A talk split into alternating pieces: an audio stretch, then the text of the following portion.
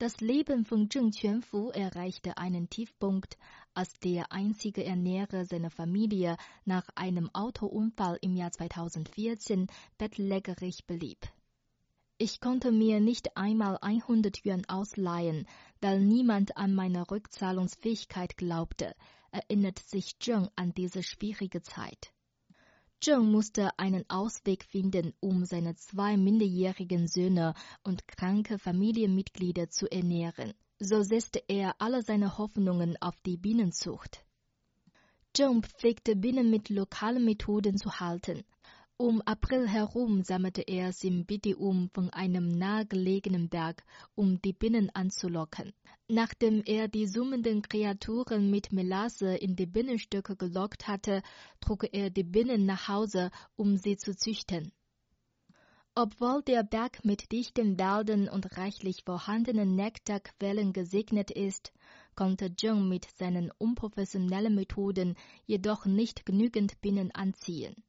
Mit der Entschlossenheit, von der Bienenzucht zu leben, schloss sich Zheng einer lokalen Genossenschaft an, die ihn bei der Bienenzucht und der Honigproduktion unterstützt hatte. Die Genossenschaft schrieb ihn Ende 2015 sogar für eine 20-tägige Schulung am Institut für Bienenwissenschaft an der Fujian-Universität für Land- und Forstwirtschaft an. Zheng kann sich noch lebhaft daran erinnern, wie ein Lehrer die Arbeitsteilung in einer Honigbienenkolonie mit Stofftieren erklärte. Ein Spielzeug mit einem Mobiltelefon stellte Bienen dar, die für das Versenden von Nachrichten zuständig waren, und das mit einem Korb stellte diejenigen dar, die Pollen von Pflanzen sammelten. Es ist wie ein wahr gewordener Traum, dass ich an Kursen teilnehmen und etwas an einer Universität lernen konnte, sagte Zheng. Bei der Schulung hat sich Zheng Kenntnisse zur Erhöhung der Überlebensrate von Bienen und zur Verbesserung der Honigqualität angeeignet. Zheng besitzt zurzeit 500 Bienenstöcke. Seine Familie zog 2016 aus dem alten Lehmhaus in ein neues Backsteinhaus um. 2018 verdiente Zheng 200.000 Yuan vom Verkauf von zwei Tonnen Honig.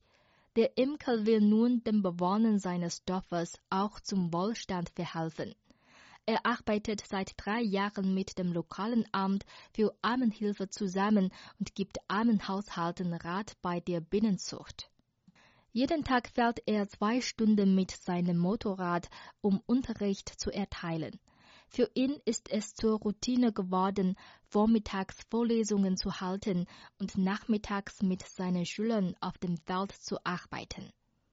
Er verdient 400 Yuan für jede Lektion. Er sei bereit, sein Wissen unter den Dorfbewohnern zu verbreiten, ob er bezahlt wird oder nicht, so Zheng. Huang Qisheng, einer von Zhengs Schülern, lernt seit fast vier Jahren bei ihm Binnenzucht. Er besitzt heute mehr als 30 Bienenstücke und hat sich dadurch aus der Armut befreit. Ich möchte weiter bei Zheng lernen. Die Bienenzucht ist für mich eine dauerhafte Karriere, sagt Huang.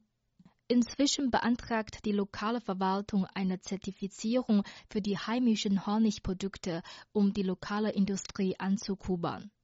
Zheng erwartet in diesem Jahr 1000 Bienenstücke. Er hat eine Imkergenossenschaft gegründet und viele Dorfbewohner überredet, sich ihm anzuschließen.